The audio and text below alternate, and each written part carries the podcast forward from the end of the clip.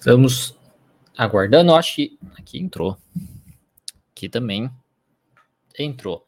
Agora que eu descobri o problema de não ter conseguido fazer a live no YouTube nos, nas lives anteriores, agora não vai ter mais problema, imagino eu, pelo futuro próximo. Bom, olá, boa tarde para todo mundo que está aqui. Olá, você tem que falar assim, né? Como se você não estivesse na live para ficar gravado, e a pessoa assistir depois, para ela não achar, nossa, estou numa live, ou tipo, estou perdido, perdi a live, não bom, que chato, tal. Então vamos começar a falar. Então um pouquinho mais cedo aqui no no YouTube, no caso, no Instagram tá com o horário certo. Então, enfim, horários, horários. Bom, se você tá chegando aqui pela primeira vez, às vezes você não me conhece, às vezes você viu uma propaganda, às vezes alguém te indicou, às vezes você viu meu rostinho bonito por aí, enfim, não importa. Se está chegando aqui pela primeira vez, meu nome é Diego Falco, sou psicoterapeuta cognitivo comportamental e nessa aula eu vou falar sobre como ajudar.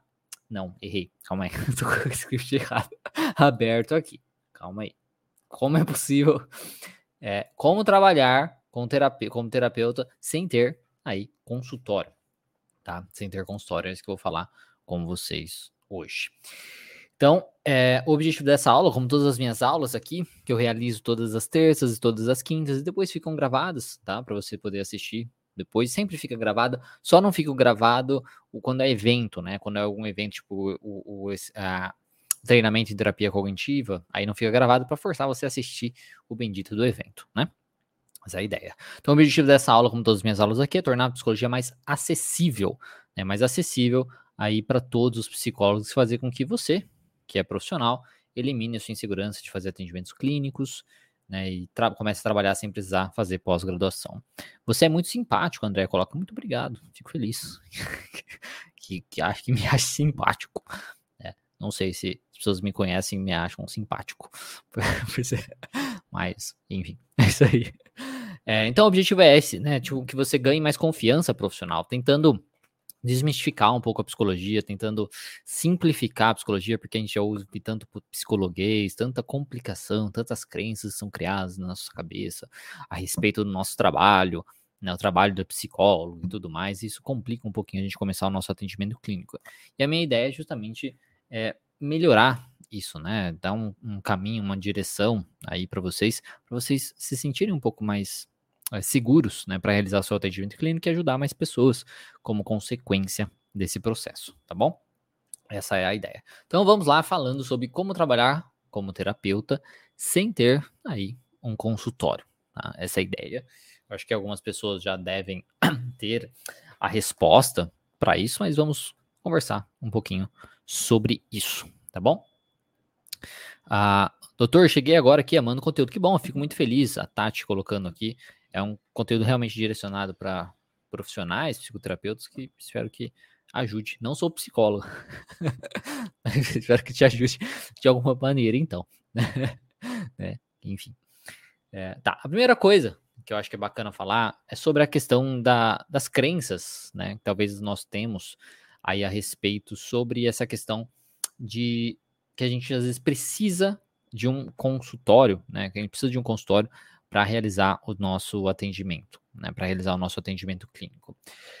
Primeiro, a gente, eu acho que todos, todas as pessoas, né, eu acho que as pessoas de modo geral, aí sejam psicólogos ou não, tem aquela visão, quando a gente pensa numa, numa psicoterapia, a gente tem aquela visão muito clássica, né, que a gente vê em filmes, em séries, por exemplo, coisas nesse sentido, é, do divã, né, então o, psicólogo ali, ou o psicanalista e tudo mais, onde ele está, ali sentado numa poltrona e o paciente está num divã de costas, né, para o profissional e tudo mais. Então, quando nós pensamos em terapia, né, em psicoterapia, essa é a visão que muitas pessoas possuem, né, e muitos profissionais também acabam possuindo essa visão por, eu acho que por questão cultural, vamos colocar dessa maneira, né, como quando a gente vê né, quando a gente tem uma, um acesso mais visual de como é uma psicoterapia através das mídias, coisas nesse sentido, é essa visão que acabamos tendo, né? Ou, ou, ou, se a gente pensa num, num, formato mais americano, né? Tem muita coisa que acontece dentro da casa do profissional, então é um sofá, aí o paciente num sofá e o terapeuta um pouco mais distante, numa poltrona, coisas nesse sentido, um para cara do outro. Tá? Então, essa é a visão do consultório. Quando a gente pensa em psicoterapia, essa é a visão que nós temos. E quando a gente vai fazer na faculdade também, hoje eu imagino que está mudando, né? Mas muitas pessoas que fizeram faculdade na minha época ou anteriormente, nem se cogitava outras formas né, de atendimento. Então, se via muito uma questão onde você possuía aquele espaço né, do consultório, é o seu consultório de atendimento. Então, a visão que se tinha, né, por muito tempo, e às vezes muitas pessoas ainda possuem isso, é que se você não tem o seu próprio espaço, né, o seu consultório, coisas nesse sentido, você não pode realizar atendimento, você não consegue realizar o atendimento da melhor maneira possível, coisas nesse sentido. Então, existe essa visão clássica, assim, que contribui um pouquinho é, para isso, tá? Depois, é, acho que a gente tem também uma certa dificuldade de mudar as nossas crenças sobre o atendimento online. Né? Nós tivemos por muito tempo essa dificuldade. Hoje em dia, por conta da pandemia, isso é, melhorou, né? mudou um pouquinho. Eu também tinha um grande preconceito com atendimento online, seja por não ver, às vezes, as vantagens né, que o atendimento online poderia trazer, de certo modo, como também eu tive uma experiência ruim inicial com atendimento online. Porque, para começo de conversa, né, antigamente o, o, o, Conselho de Psicologia complicava muito essa história do atendimento online. Ele não era, digamos, permitido como ele é hoje. Se era um outro nome, né, você tinha que usar como orientação psicológica, né, tipo assim, você não, não era um atendimento. Então, as pessoas usavam essa, esse era uma coisa mais abrangente, né, um termo mais abrangente, que não tem muita especificação do que exatamente é e tudo mais, para contornar e fazer o atendimento online. Né? Vamos ser sinceros aqui. As pessoas faziam. Ao mesmo tempo, para você ser permitido realizar o atendimento online, vamos colocar de forma legal, porque muitas pessoas podem acabar fazendo também sem é, seguir essas, essas coisas, e ok, ok assim, né? É ok, mas para o conselho vai estar errado. Então, é uma coisa assim, se for ok.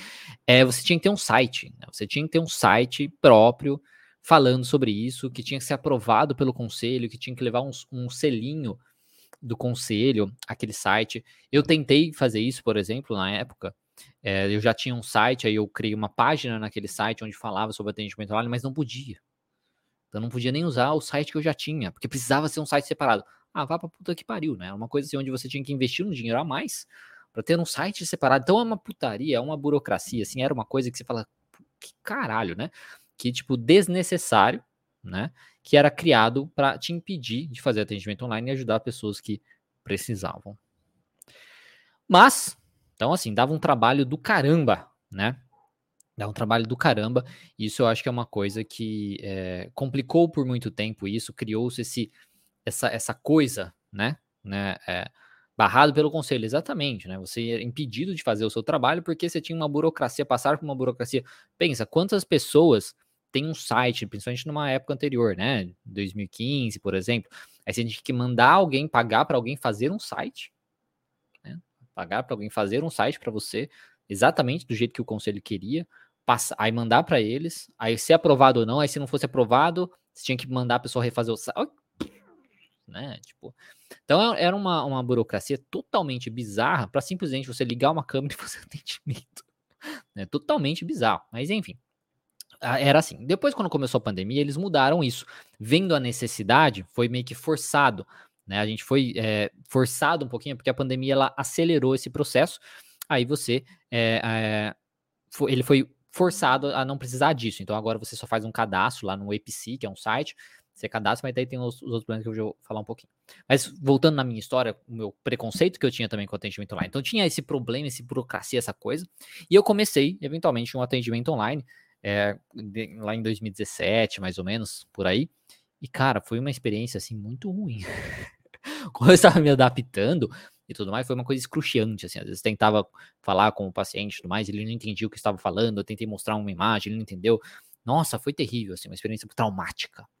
Vamos colocar dessa maneira. E aí eu parei o atendimento lá. Então, até mesmo como a gente tem crenças aí próprias, né, a respeito do atendimento online, às vezes a gente não está preparado, seja por conta da ansiedade social que eu tenho também, né? Então, isso pode ter, pode ter contribuído um pouco, né? Porque na época eu acho que nem fazia lives, por exemplo, né? Que eu acho que é uma coisa que ajudou mais, né? Esse, essa força, essa coisa. Então, é, causa um aumento aí dessa questão do preconceito e faz as pessoas não atenderem. Mas aí com a pandemia, isso acelerou aí o, o acesso ao digital, coisa no o, o, trabalho digital, acho que em 10 anos, sei lá, né? Acelerou de um jeito muito, muito bom, vamos colocar dessa maneira, né? Que já estava na hora. Porque o país, né, o nosso, nosso querido Brasil, ele é o país mais ansioso do mundo. Se você dá uma pesquisada na internet, você vai ver isso. A OMS considera o, o Brasil o país mais ansioso do mundo.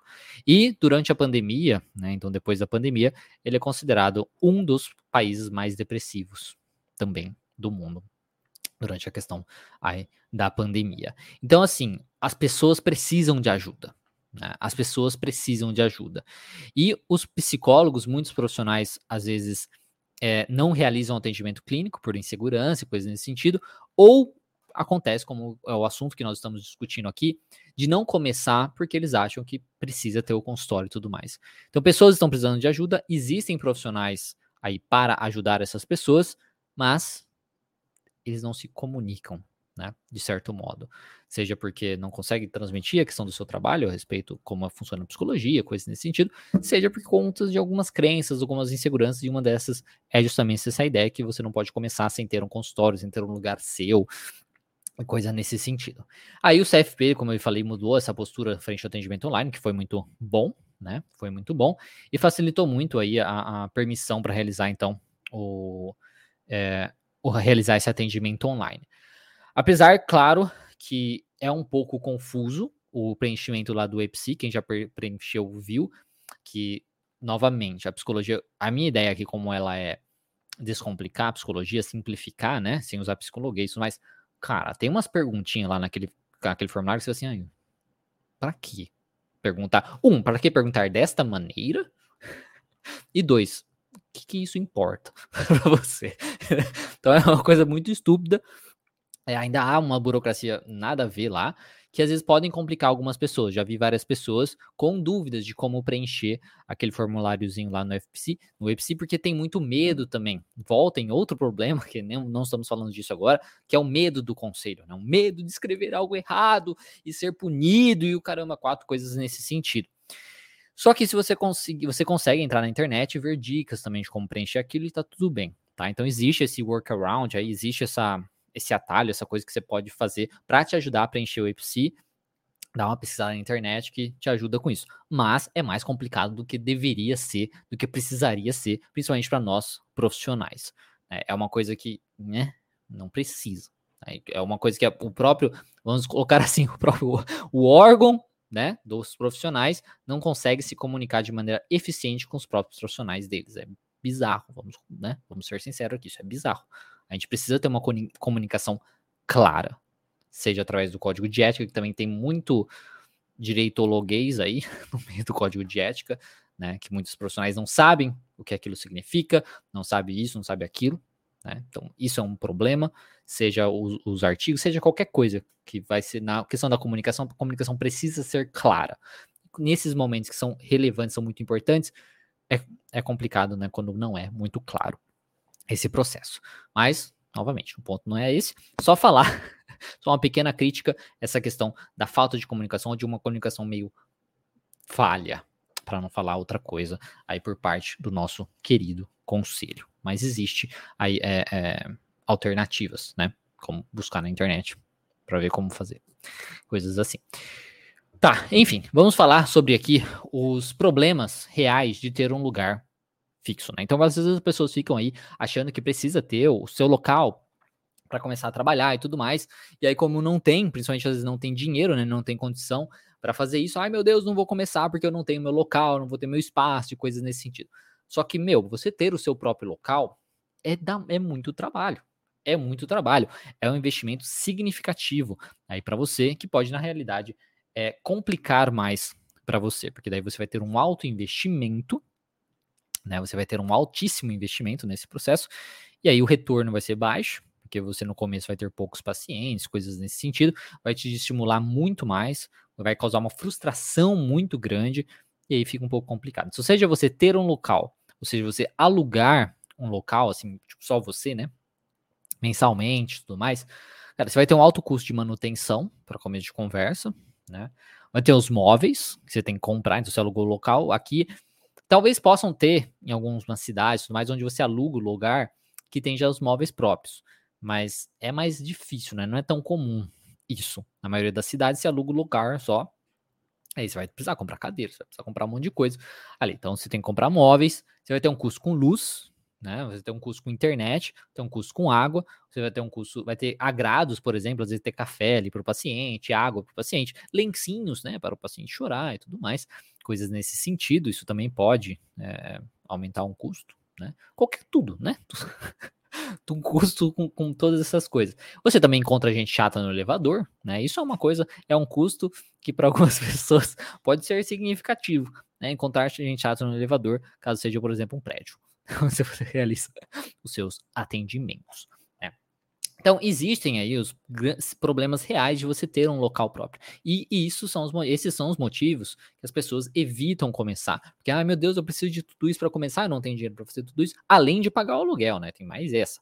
Além de pagar o aluguel, e aí não começam por conta disso. Só que existem outras formas de atender sem você ter um lugar, né? Sem você alugar um lugar aí também. A primeira coisa, a primeira forma de atender, algumas pessoas conhecem, algumas outras pessoas não, é alugar um horário numa clínica. Às vezes você não aluga necessariamente o, a sala, né? Mas você aluga um horário. Existem clínicas que disponibilizam horários para serem alugados. Aí você aluga a hora por, sei lá, 30 reais a hora, coisa nesse sentido. Nossa, mas eu vou gastar com isso, e aí vai tirar do quanto eu vou receber do paciente, basicamente, né? Se um paciente paga, sei lá, 60 reais, 100 reais, por exemplo, você vai tirar, você vai, você vai ganhar menos. Sim, mas aí o seu custo vai ser muito menor, né? Claro que quando você é, tem um número grande de pacientes, aí às vezes começa a ser mais vantajoso uma outra forma de, de atendimento, né? Uma outra forma de atendimento. Só que você não vai ter precisar gastar com móveis, você não vai precisar gastar com agrados, afins, né? Todos esses afins que eu falei, não vai ter custo nenhum. O custo vai ser para que você já vai tirar da própria sessão, né? Vai tirar da própria, própria sessão ali que você vai ter com o paciente. E você o, o problema, no caso, é que você perde um pouco a sua independência, né? Vamos colocar assim, porque é um espaço de outra pessoa, né? E que você está. Você não pode também atender a hora que você quiser. Né? Os horários que tem lá disponíveis daquele local, que você vai poder atender às vezes vai ter um limite de horário, né? Tipo, ah, só pode até tal hora realizar atendimentos, todas essas coisas. Às vezes não pode final de semana, enfim. Tem várias limitações que vai, podem acontecer nessa questão de você alugar um horário em uma clínica. A outra coisa é participar de uma clínica já montada. Tem muitas clínicas que já existem e você trabalha meio que como um prestador de serviço para aquela clínica. Aí você tem os seus horários e tudo mais, e a clínica escolhe os pacientes e aí você atende para ela. Aí tem um custo também para isso, no caso, é uma porcentagem aí na questão dos pacientes. Novamente, não, você não vai precisar é, de imóveis, você não vai precisar dos agrados, dos afins e tudo mais, então tem um custo menor. E mais novamente, você vai perder um pouquinho da sua independência de atender já, novamente quando você quiser, pelo preço que você quiser também, porque daí o preço quem a define no caso é a clínica, estou em todas essas questões. Assim, esses são os dois, dois meios, vamos colocar aí, de atendimento presencial que são possíveis de você realizar sem ter o seu próprio consultório, sem ter o seu próprio espaço. Então não existe muita desculpa. A desculpa vai ser se não existe isso na sua cidade. Só isso. se não tem isso na sua cidade, não tem o que fazer.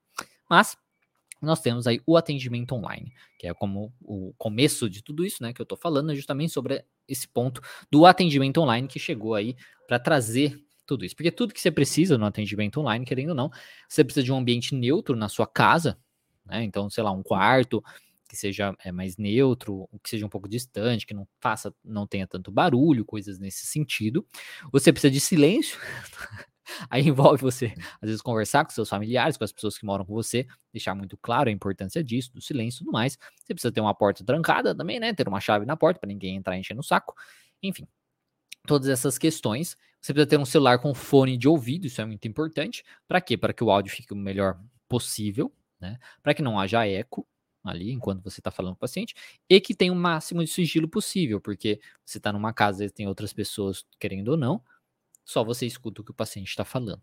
Né? Então isso é muito importante. E só precisa disso. O celular. Hoje em dia é muito difícil uma pessoa que não tem um celular, que tem uma câmera relativamente boa, né?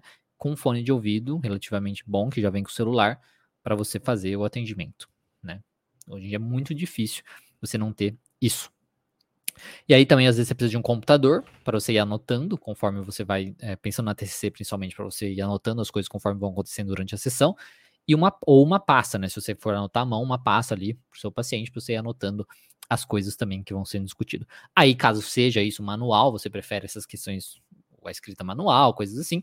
Aí você vai precisar de um ficheiro, aí você vai, vai ter que comprar um ficheiro. Um ficheiro para guardar essas pastas com chave, coisas nesse sentido, para proteger os arquivos, ou um meio de proteger os seus arquivos digitais, seja um pendrive, que você vai colocar como backup, colocar numa gaveta com chave, ou você vai salvar online com, com uma senha, coisas nesse sentido, ou usar ali a sua. A sua é, tem alguns sites, né, também. Só que eu acho que é, que é pago, você acaba pagando por mês. Já que perguntando aqui, não precisa de note? Não, você não precisa de um notebook. Você pode usar o celular para fazer o, a chamada de vídeo e as anotações você faz à mão mesmo. Só que aí você vai precisar de um meio para guardar isso. Né? Nessa questão, por exemplo, como um ficheiro com chave, é, coisas nesse sentido. Precisa dessa questão por conta do, da coisa do sigilo, né? E o custo disso é baixíssimo, né? Talvez você precise, talvez, talvez você precise, talvez, investir um, uma internet melhor aí para casa, né? Para ter uma conexão um pouco melhor para não cair e tal. Novamente conversar com os parentes. Tipo, olha, nesse momento, não use a internet, né? E tal. Pra, aí tem, tem que tentar fazer isso. Claro que cada pessoa tem uma família, tem gente que a família é muito chata, e talvez seja mais difícil isso. Mas aí o que, que a gente pode fazer, né? A questão é um meio. Na questão do atendimento online, né? Então, assim, é, você vê que desses meios que eu, que eu comentei, o atendimento online ele é muito vantajoso. E ele tem uma grande vantagem também, que é a questão de você ter a liberdade. Né? Como eu falei dos outros dois, de você alugar um horário ou alugar um.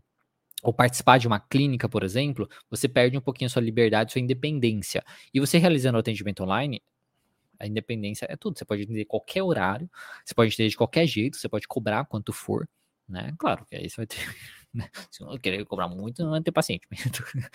Enfim, essa é a questão, principalmente começando. Mas essa é, é, a ideia, pelo menos você ter a liberdade de ser o seu próprio profissional do jeito que você é, quiser E aí você pode misturar essas coisas também, né? fazer o atendimento de um jeito, do outro, tudo mais. Mas a questão aqui principal é que existe a possibilidade de você realizar os seus atendimentos clínicos sem ter o seu espaço, sem ter o seu consultório. E deixa isso para depois, caso você queira. Hoje tem profissionais que, são atendi que, que trabalham 100% online por exemplo.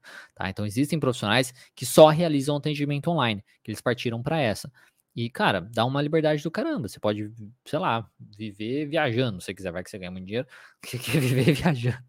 Ou você quer morar fora do país, sei lá, qualquer coisa assim. Você, é possível disso, ser realizado caso você faça isso. Então, dá uma liberdade muito grande essa, essa questão do atendimento online. Existem muitas vantagens do atendimento online, que eu separei algumas aqui. A primeira coisa, que qualquer pessoa pode fazer, no caso, no sentido do paciente, né?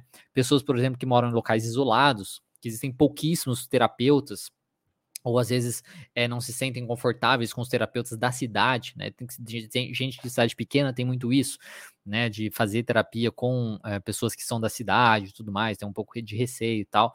Pessoas de fora do país, né? Existem pessoas que moram em outros países, lá, Irlanda, Estados Unidos, Canadá, enfim, não importa. A questão é que existem brasileiros que, que, que, é, que, são, que estão em outro país, que aí precisam de uma psicoterapia mas não sabem, às vezes, como buscar lá, na língua que eles, no país que eles estão, ou às vezes não tem algum profissional é, é, brasileiro lá para atender eles, e aí eles vão realizar atendimento online. Tá? E você pode ser uma dessas pessoas que vai ter. Então, eu atendo muitas pessoas que são de fora. Já atendi tanto pessoas de fora que são é, brasileiros morando fora, como também estrangeiros, tá? Que falam português, aí que sentiram a necessidade de, de buscar ajuda. Então, você aumenta muito, digamos assim, o seu pool de pacientes, o seu acesso, a quantidade de pessoas que têm acesso ao seu serviço e que você pode ajudar. Você não fica restrito ali à sua cidade, você não fica restrito aquele aquele ambiente inicial que você começou e tudo mais. Então, você pode atender pessoas de outras cidades, de outros estados, de outros países. Isso é excelente, né? Outra coisa é um custo baixíssimo para os dois, seja para o terapeuta, seja para o paciente. É né? um custo muito baixo, porque de, sendo de tudo que a gente já falou, né? não tem o custo de água, luz, uh, todas essas questões, como também custo de transporte. Tá? Muitas pessoas relevam isso. Mas, meu, principalmente agora com a gasolina cara, é alto. É alto o transporte, você fica indo da tua casa, do teu consultório, aí vai para almoçar, às vezes, né? Aí gasta, aí volta. Então, é uma coisa é, que tem é, um custo elevado. Para o paciente, mesma coisa, né? Ou se você vai de ônibus, não importa. Uber, não importa, mas tem um custo. O paciente é a mesma coisa. Tem pacientes, às vezes, que moram em cidades, como eu falei, cidades satélites, cidades menores, que às vezes viajam né? Aí para ir até a terapia. Muitas pessoas fazem isso, igual em médico em outras cidades. E, cara, é um custo muito elevado, vamos colocar aí. Principalmente se a gente pensa numa terapia onde é semanal, né? Uma terapia onde semanal. Então, existe um custo baixo do atendimento online, tanto para o paciente como para o, o, o terapeuta, tá? Isso é muito é, bacana. Isso pode até refletir na questão do preço da terapia, onde pode ter um ajuste para ficar melhor ainda, né? Porque daí, como o custo é menor, é possível realizar, às vezes, algum acordo melhor também ali com o paciente, que seja viável para os dois lados aí. Outra coisa, as pessoas às vezes têm acesso à abordagem ou pessoas que não estão nas cidades aí do paciente. Então, por exemplo, a terapia cognitivo comportamental, hoje ela está crescendo um pouco mais, né? Mas é, poucas pessoas realizam ainda, tá? Tem gente que acha, não, tem muitos, mas se for comparativo, vamos comparar com psicanálise. Tem muito mais gente que trabalha com psicanálise do que com TCC, isso é um fato.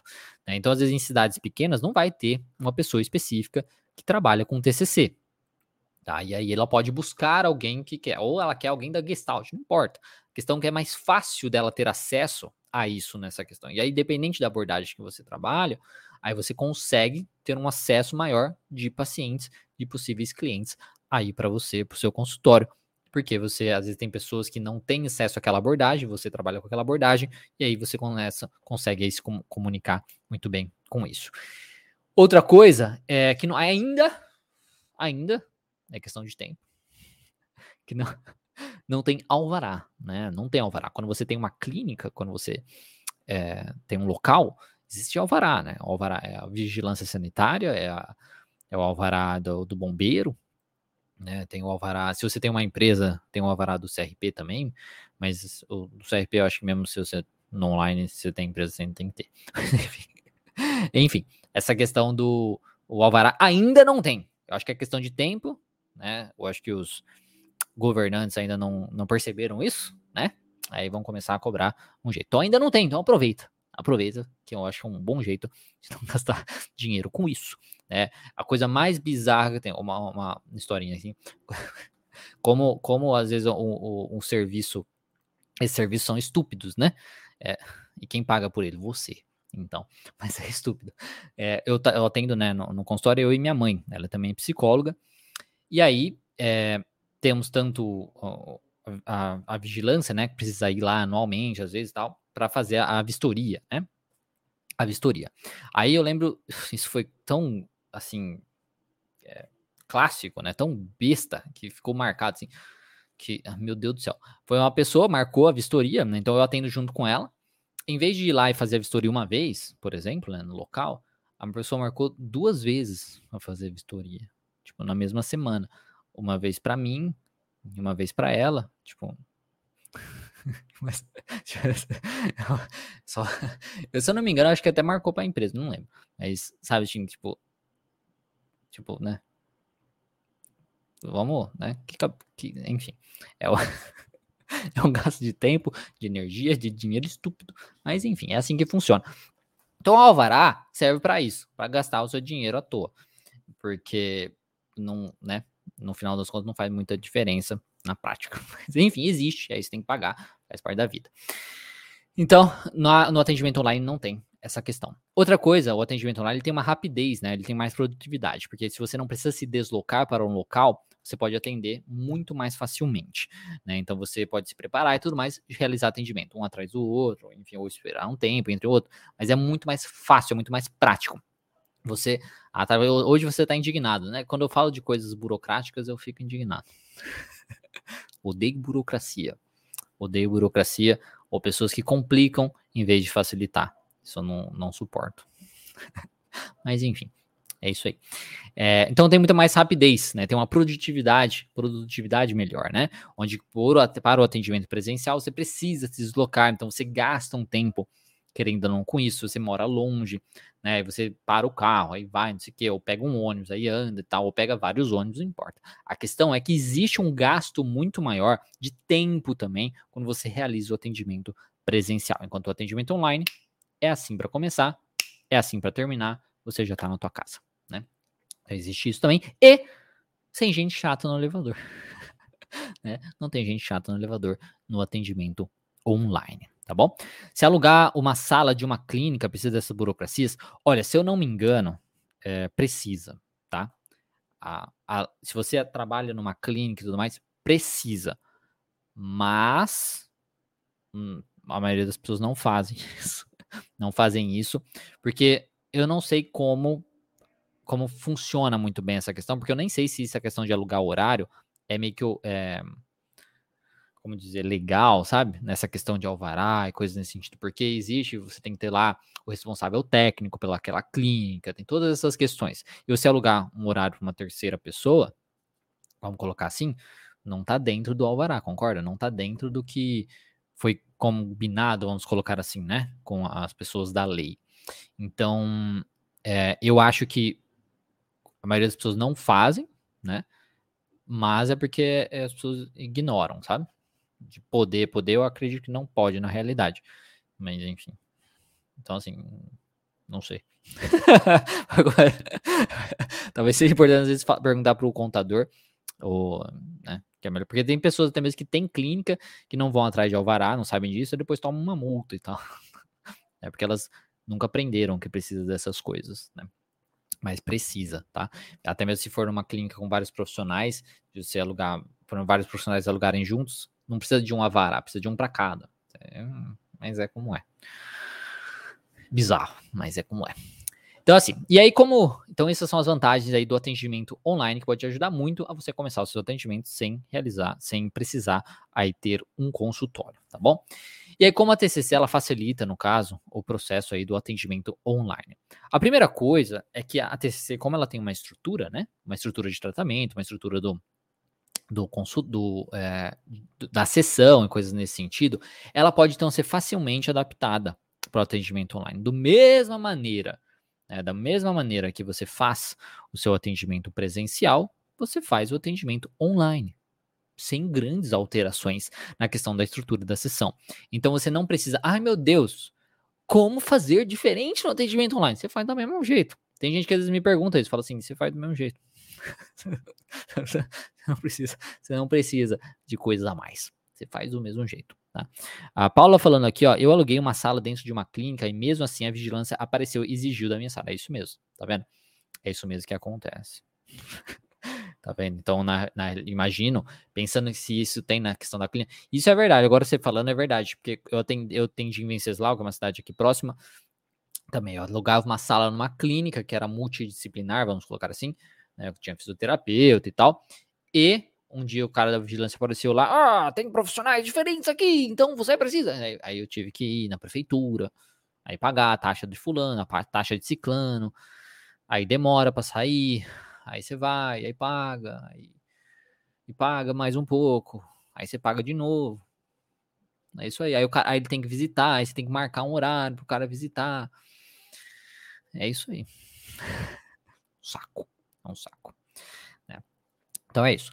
Então, a primeira coisa é isso, que a estrutura da terapia cognitivo comportamental, ela se encaixa perfeitamente nessa questão aí do para ser adaptada para o atendimento online. Você simplesmente vai seguir a mesma estrutura sem grandes adaptações, ou sem nenhuma adaptação na questão da estrutura da sessão, da estrutura do tratamento, tá? Não há necessidade, por exemplo, do divã. né? Então não tem a necessidade na TCC, como não precisa do divã, não precisa dessas coisas, porque vamos colocar que às vezes algumas abordagens podem precisar disso, né? Precisar achar que é importante, coisas nesse sentido. Às vezes faz parte do próprio é, da própria abordagem, enfim. Não vai precisar, né? Tipo, no, no atendimento na TC, como ela não tem essa necessidade, o atendimento online não vai ser é, prejudicado, vamos colocar dessa maneira. Claro que, a não ser se você fizer assim, aí você vira a câmera celular, você vira o celular de costas, assim, você fica olhando o paciente e tal, sei lá, ou tampa a cara assim, ó, começa, coloca uma máscara, coloca uma máscara, Aí você não vê o paciente, aí você pode, você pode fazer adaptações, talvez, na outra abordagem. Mas a DC não precisa disso. Então, você não precisa fazer, realizar nenhuma alteração na implementação da estrutura, tá? Que a estrutura é basicamente é o começo da sessão, o meio da sessão e o final da sessão, que é você fazer a verificação do humor do paciente, fazer a ponte entre as sessões, o que, que ele fez, né, ali é, durante a semana, que como foi a semana dele, Aí você vê sobre a questão da tarefa de casa, né, dos planos de ação dele, o que, que ele gostaria de trabalhar, vocês pontuam isso, né, vocês criam uma agenda da sessão do que vai ser trabalhado ali, selecionam um dos itens, né, prioriza, trabalha com aquele item, faz um resumo, faz o feedback e ponto. Né? Então isso pode ser feito seja online, seja presencialmente, tá bom? A gente pode também, o, isso é até uma coisa bacana do online, né? De você poder compartilhar os exercícios, os materiais, a conceituação de caso, tudo online com o paciente sem problema algum. Independentemente de qual plataforma você utilize para o seu atendimento online, você pode mandar arquivos por, por aquela plataforma ou você depois manda para o WhatsApp para o paciente. Então é uma coisa, olha, aquilo que nós conversamos, não sei o que, está aqui. Ou durante o próximo, o próprio atendimento, você pode realizar isso para o paciente ir acompanhando ali, seja ele já vendo pelo computador, por exemplo, ou pelo celular também, às vezes dá. É, porque daí fica, você fica menorzinho assim, né? Tipo, na tela ele consegue ver. E aí você é, compartilha aquilo com o paciente, ou às vezes na própria plataforma né, que você utiliza, você pode compartilhar a sua tela com o paciente aí mostrando, mostrando com o mouse e tudo mais. Então, existe umas coisa até rica que você pode trabalhar ali com o paciente de compartilhar do compartilhamento das coisas. Claro que no atendimento presencial você pode ter todas essas ferramentas e apresentar para o paciente ali no consultório, mas no atendimento online, então isso também é possível de ser realizado. Então você também não perde isso que, que, seria algo que ser feito aí durante o atendimento presencial. Então, no online você também pode fazer uso dessas coisas aí. Né? Outra coisa é que a gente pode até fazer o uso do atendimento online durante algumas exposições. O que eu quero dizer com isso? Como na, na TC, às vezes a gente vai realizar exposições com o paciente, né, experimentos comportamentais, onde ele vai expor ali o seu medo e coisas nesse sentido, para ele realizar aquele plano de ação, aquela tarefa que a gente é, combinou para ele vencer o seu medo e tudo mais. Às vezes a gente pode fazer isso, porque na terapia comportamental tem muito isso, né? E a cognitiva às vezes acompanha isso também. Do terapeuta ir junto com o paciente, da sessão ser em local, né? E aí o terapeuta ajudar o paciente a vencer aquele medo da, da maneira ali seguindo a, as coisas da, da, da, estratégia, né? Você pode realizar esse atendimento assim, pode até ser por telefone ou online mesmo, e ajudar o paciente na, no processo, enquanto ele está realizando o atendimento dele, o experimento dele. Então é uma coisa que é possível de ser realizada, que o atendimento online permite por exemplo, tá? Que é uma coisa muito bacana, tá? Nunca fiz isso, mas é uma coisa bacana que você pode fazer. você pode fazer. E aí nós podemos também outra coisa, né? Até é, que eu acho que é muito bacana, porque quando a gente pensa no atendimento é, online, uma coisa que a gente pode fazer também é compartilhar o documento. Se você está realizando o atendimento online e usa o computador, por exemplo, para escrever, e o computador e o paciente tem acesso a um computador também durante o atendimento online, você pode, por exemplo, compartilhar um Google Docs né, com o paciente, um documento do Google aí com, com o paciente, para você ir preenchendo junto com o paciente. Aí você vai preenchendo junto com ele. Então, conforme ele vai comentando as coisas, você comenta, aí ele vai lendo aquilo, ou ele comenta, aí você vai, sabe, vai pegando as conclusões que você vai tirando, os cartões de enfrentamento que vocês vão formando, né? que vocês vão formando aí durante a sessão, né, por exemplo, e aquilo você já manda para ele, ele já tem acesso àquilo, já fica ali para ele. Ele já tem acesso a todo esse documento, por exemplo, também, e de, por exemplo, conforme você ele vai realizando as coisas durante a semana, das tarefas, as conclusões que ele vai tirando, tudo isso, né, ele pode simplesmente ir lá naquele documento e preencher. Então a gente pode ter esse documento como um local para o paciente ir usando como um cartão de enfrentamento para ele lembrar né, de tudo que foi discutido durante a sessão, como também para ele acrescentar as coisas que vão acontecendo durante a semana dele, as conclusões que ele tirou, todas essas coisas. Então vocês têm acesso a um mesmo documento, isso é muito bacana, aí pode facilitar bastante o processo. Onde no atendimento presencial, isso você não teria. Né? Isso você não teria. Então, existem algumas vantagens aí que o atendimento online pode possuir, principalmente no atendimento da TCC, sobre o atendimento presencial. Mas claro que o presencial também tem as suas vantagens. Aí, mas o ponto aqui não é falar disso, é falar que no atendimento online você pode ter muita coisa, você pode ter tudo que você tem no presencial e mais coisas também, tá bom? Então esse é o ponto aqui. Então, respondendo, né, a pergunta no início, não sei se eu coloquei como pergunta ou se eu coloquei como afirmação, de como ter, né, de como realizar atendimentos sem um consultório é basicamente assim. Né? Como você pode trabalhar como terapeuta sem ter um consultório, são dessas maneiras que você pode trabalhar. Então, você pode alugar um horário, você pode participar de uma clínica, ou você pode simplesmente realizar os seus atendimentos online. E tudo isso vai ser, ser um, sem um custo inicial e você pode começar e não ter a desculpa mais de falar que ah, não comecei porque eu não tenho dinheiro, porque eu não tenho um local e tudo mais. Depois, com o tempo, conforme você tem a possibilidade, aí você consegue um local. Aí você pega um local para você realizar os seus atendimentos, tá bom? Então é muito é, ir com calma, né, com essas questões, mas não ficar dando desculpa para não começar. As pessoas precisam da sua ajuda, assim como eu comentei que o país é um dos países mais depressivos, é o, é o país mais ansioso, né, do mundo. Então as pessoas estão precisando, né, e muitos profissionais estão formados, muitos profissionais estão capacitados para realizar atendimento, mas não começam. Né? Não começam por inseguranças, tá? Mas é, precisa começar, né? Se você começar o seu atendimento, se ajudar uma pessoa, você já fez muito. Né? Você já está ajudando na estatística, vamos colocar dessa maneira, de, poxa, de pessoas menos ansiosas, pessoas menos depressivas, e ajudando aí a melhorar a qualidade de vida das pessoas. A vida é difícil, né? A vida é difícil, a vida é cruel, injusta.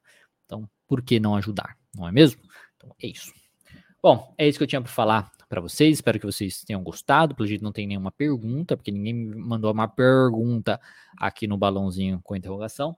No YouTube temos o Nicolas, o psicólogo Nicolas Passos. Boa tarde, deixo a minha admiração pelo seu trabalho. Que bom, Nicolas. Fico muito feliz, agradecido pela sua mensagem. Minha crença sobre o que acompanho é talvez a crença de simpático. É, de simpático, mas para mim a sua espontaneidade que cativa. Ah, que bom, fico feliz que minha espontaneidade cativa. Uma coisa que eu falo muito é sobre autenticidade. Né? Então, independente de quem você é for, se você for mostrar a sua cara, se você for começar a trabalhar, claro, compara um vídeo meu, o primeiro vídeo do canal com um vídeo novo, por exemplo, é bem diferente a questão do jeito de falar e tudo mais. Mas eu acho que prezando a questão de você ser autêntico, você ser você, porque só você é você, né? Então, isso acho que é muito importante. E como eu tento simplificar as coisas, então essa espontaneidade vem mesmo, porque assim como eu sou, eu gosto de me sentir confortável na minha própria pele, vou colocar assim. Né. A Paula aqui, ó, as pessoas saem muito inseguras da faculdade. Sim, muito inseguras. E, e assim, vamos colocar que, cara, grande culpa disso, né, é a própria faculdade, né, que cria vai criando aí, vai criando crenças a respeito de como o psicólogo tem que ser, como o profissional tem que agir, que não pode isso, que não pode aquilo. Cria-se um medo tremendo do conselho de psicologia. Ai, meu Deus, eu vou fazer isso errado, eu conselho. Tem uma coisa assim muito, né, é, terrível a respeito disso aí. Cria-se esse medo e, e, aumenta muito essa insegurança. E as pessoas não começam achando que vai ser uma coisa, ai meu Deus do céu, né? Como, sei lá, como se elas fossem perder a vida se elas cometerem um erro, ou se não sei o que tal. Tipo, calma, né? Vai com calma, as coisas não são exatamente dessa maneira. É só você ser, usar o bom senso, ser ético e tudo mais, que tá tudo certo. que tá tudo certo. Tem gente perguntando é, a questão do prontuário, na verdade tem gente não, é uma pessoa só, eu acho que ela já tinha perguntado a Andréia. perguntando do prontuário. Teve um vídeo que eu fiz uma vez sobre isso, acho, na questão de prontuários, ou se eu não me engano, tá, tá no meu curso. Aí você não vai ter acesso. Mas enfim. É... Cara, o prontuário, basicamente, você coloca, vamos colocar dessa maneira, da, na ordem que você quiser, na ordem que for melhor para você. Né? Então, a primeira será uma lista de presença para você saber a data que os pacientes vieram, né? Por exemplo, você ter ali registrado, você ter que o paciente pagou também, coisas assim. E depois você vai colocando na ordem que você mais utiliza os papéis. Então, o registro de sessão, daquela última sessão, da última sessão, da penúltima sessão também. É, inventários que você usou, você coloca lá para o fundo, se você usou teste tudo mais, coloca para o fundo, depois conceituação cognitiva, plano de tratamento, métodos, enfim. Vai colocando do jeito que você quer, não existe uma regra. Né? Coloca do jeito que fica mais fácil para você utilizar. Você abrir o prontuário, você já tem acesso às informações que você precisa, ou que você já saiba onde está a informação, onde estão as informações que você precisa. Então não é uma coisa é, complexa. Você vê, isso é uma outra coisa também. Às vezes as pessoas saem, ah, mas pontuar tem um jeito certo, isso aqui não tem jeito certo, você faz do jeito que você quiser. a coisa que você precisa é ter isso, né? Um, um, um registro um, um, é, da, da, frequência do paciente, quando ele veio tudo mais, se pagou, enfim, para você ter essas coisas, para você ter um, seu, um controle seu e você coloca na ordem das coisas que você precisa e você saber onde encontrar quando você precisar. Poxa, preciso da conceituação cognitiva do paciente Ah, ela normalmente é a terceira folha do, bom, do prontuário. Ok, você já sabe que a terceira folha você sempre encontra. Então, ter um certo padrão aí no, no prontuário é excelente, mas seja seu esse padrão. Né? Você não precisa copiar é, de alguém, precisa ter dicas e tudo mais. Né? É, outro aqui, da Paula, a folha de relatos das sessões precisa ser em papel timbrado ou pode ser em folha normal? Pode ser em folha normal.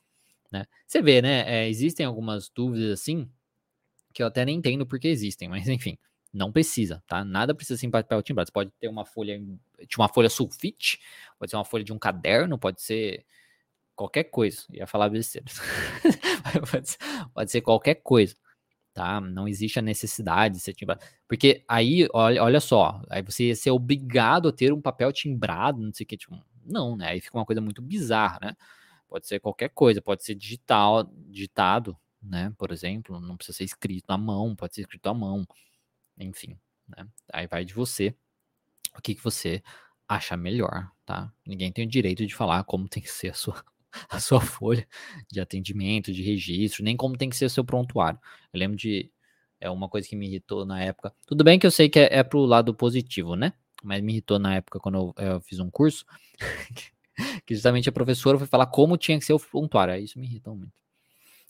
Eu falei assim, o jeito que eu faço prontuário já tá ótimo para mim. Tudo bem, você pode dar dicas, né, de como fazer o prontuário, mas de como tem que ser o prontuário, ah, vai se fuder, né? Não, ninguém tem que falar como tem que ser o prontuário. Você faz contrato, o contrato que eu faço é, é verbal, tá? Acho só umas duas vezes que eu fiz um contrato escrito e tal, mas não serve para nada, tá? Eu sei que tem muitas pessoas que acham, não, porque isso dá uma segurança que o paciente vai pagar ou que o paciente vai, vai, vai é, frequentar a terapia. Olha, a gente pode até pensar que aumenta um pouquinho aí, né? A questão do paciente frequentar, porque ele vai falar, nossa, eu tenho esse compromisso e tal. Mas na prática, não faz. Se a gente pensa na questão, ah, o paciente vai te pagar e tal, também isso não faz diferença. Você vai, com esse contrato, você acha que tem valor, por exemplo, jurídico? Eu acho difícil ter valor jurídico um contrato desse porque, sei lá, não foi reconhecimento, reconhecido em firma, não teve nada disso, né? Não teve uma coisa, não teve um, um advogado fazendo, enfim, não tem nada disso. Se tiver também reconhecimento, é, valor jurídico, vamos colocar, você vai processar o paciente porque ele não te pagou? Você vai fazer isso? Então, assim, é uma coisa que não é, né, né, assim, necessária, assim. A Rosana falando, você é rebelde, eu gosto. Sim, eu sou muito rebelde. Mas isso, isso é um pouco complicado. Mas é, mas sim, eu sou rebelde demais. Eu não sou. Demais, né? Não, sou, não, não, não gosto de, de autoridades ou de, ou de burocracias, coisas nesse sentido. E, e, a gente precisa facilitar as coisas, né? Não complicar as coisas. Eu acho que a psicologia já foi por muitos anos complicada, né? É por isso que as pessoas nem sabem qual é o papel do psicólogo. Acho que o psicólogo só vai bater papo, porque ela é complicada, ela não é simplificada, não é mesmo? E aí, e também por isso que os profissionais às vezes não sabem é, o que fazer, às vezes acham que precisa de especialização para começar a atender, porque tem muitas crenças, muitas coisas formadas, porque não é claro as coisas. Então, por quê? Por conta de burocracia, por conta de falos, de, de falos, de falos. Olha só, quem é da psicanálise vai falar que é. é como fala? Ato falho. Ato falho. Por conta, por conta de falas, né? Por conta de falas, assim, é, complicadas e coisas nesse sentido. Tá bom? É isso. Eli do Vale, são dois, isso mesmo. Isso mesmo. Bom, muito obrigado a todo mundo que participou. Espero que vocês tenham gostado. Espero que tenha sido útil né, para vocês esse conteúdo. Semana que vem tem, é, tem mais live, né? Semana que vem tem mais live às. É, na terça-feira. Na terça-feira eu estou fazendo live também no meu canal principal de segunda-feira de manhã, mas essa segunda eu não vou poder, porque eu tenho um compromisso muito especial na segunda de manhã e aí eu não posso. fazer a live. A sua forma descontraída, Luciana falando que a sua forma descontraída ajuda a diminuir a nossa tensão como iniciante. Essa é a ideia, né? Não é que eu faço isso para diminuir a tensão, é porque eu sou assim mesmo. É assim, mas que bom, que bom que diminui a tensão. Fico muito feliz com isso. Mas é isso, pessoal. Muito obrigado aí todo mundo que participou. Desculpa não poder responder todo mundo, mas é como é. Né? Um bom dia para vocês, bom trabalho, bom descanso, é, bons estudos e a gente se fala aí na terça-feira que vem. A Natália, ótimo conteúdo, toma um saquinho de maracujá. Por quê? Não, aí eu vou, eu, aí eu vou dormir se eu fizer isso.